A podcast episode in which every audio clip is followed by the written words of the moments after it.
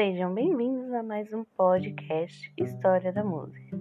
E nesse podcast História da Música de hoje, vamos tratar um pouquinho da música na Grécia Antiga.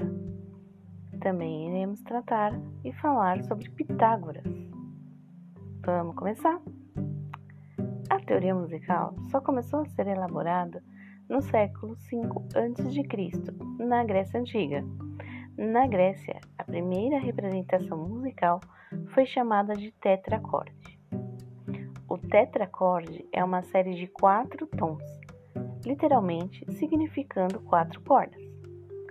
Refere-se originalmente a instrumentos como a harpa ou lira. Foram os filósofos gregos que criaram a teoria mais elaborada, a linguagem musical. Pitágoras acreditava que a música e a matemática formavam a chave dos segredos do mundo, que o universo cantava e justificou a importância da música na dança, na tragédia e nos cultos gregos. É de conhecimento histórico que os romanos se apropriaram da maioria das teorias e técnicas artistas, artísticas gregas no âmbito da música. Também não foi diferente. Eles deixaram de herança um instrumento denominado trompete reto e também chamavam de tuba.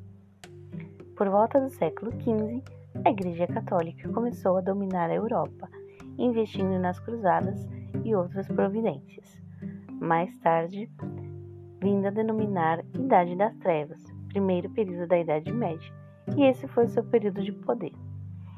A Igreja Católica, durante a Idade Média, ditou as regras culturais, sociais e políticas de toda a Europa. Com isso, interferiu na produção musical daquele momento.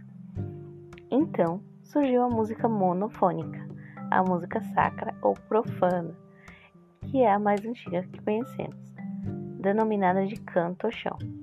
Porém, a música utilizada nas cerimônias católicas era o canto gregoriano. No próximo podcast História da Música, veremos um pouquinho sobre o canto gregoriano. Fique comigo e ouça os meus podcasts.